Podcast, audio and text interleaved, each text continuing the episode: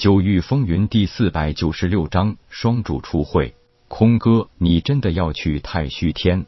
不错，我一定要会一会那个太虚之主北秋虚。我总觉得有一些事情想不通。你已经是大罗天之主，也是太虚无尽虚空之主，何必非要再争个长短呢？痴情，我总觉得那个北秋虚是一个最大的威胁，不弄明白我不放心。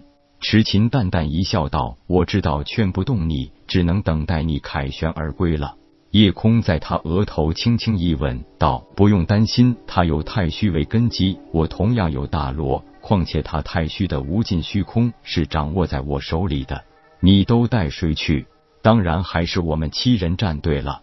老大，这三年来可把我闲坏了。”啸天笑道：“你一睡三年，也不怕直接睡死？老龙是真服了你了。”球球鄙视的看了他一样，道：“我超级无敌帅的球球大人，能吃能睡是最大的福气。只是睡着睡着，不小心就晋级了。现在不找人打一架，实在手痒痒。”画心笑道：“你显化人形才能叫手痒好吧？现在这样子，只能是蹄儿痒痒。”大家一起大笑。老大，你觉得北秋虚有什么问题？诗雨一向心思缜密。知道老大不会无缘无故主动找一个位面之主的麻烦，只是直觉吧。到了太虚天，一切就都明白了。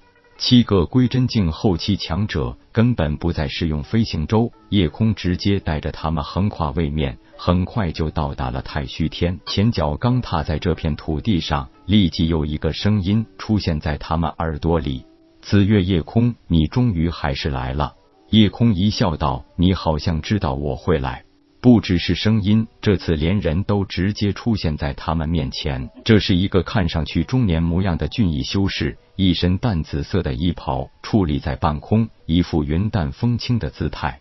你不会以为在太虚位面也可以横行无忌吧？北秋虚，我想问你一个问题，不知道你能否实言相告？”你我一战，终是难免。有什么要问的，只管问，本尊尽量满足你。夜空道，那就谢了。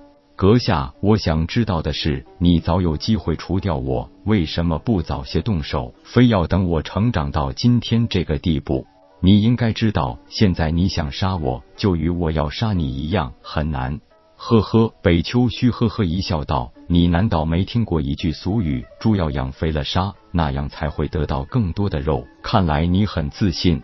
其实还有更重要的原因，如果不等到你成长到今天这个高度，就算杀了你，得到你的一切能量，我也始终得不到我想要的。”北秋虚有些无奈的说道。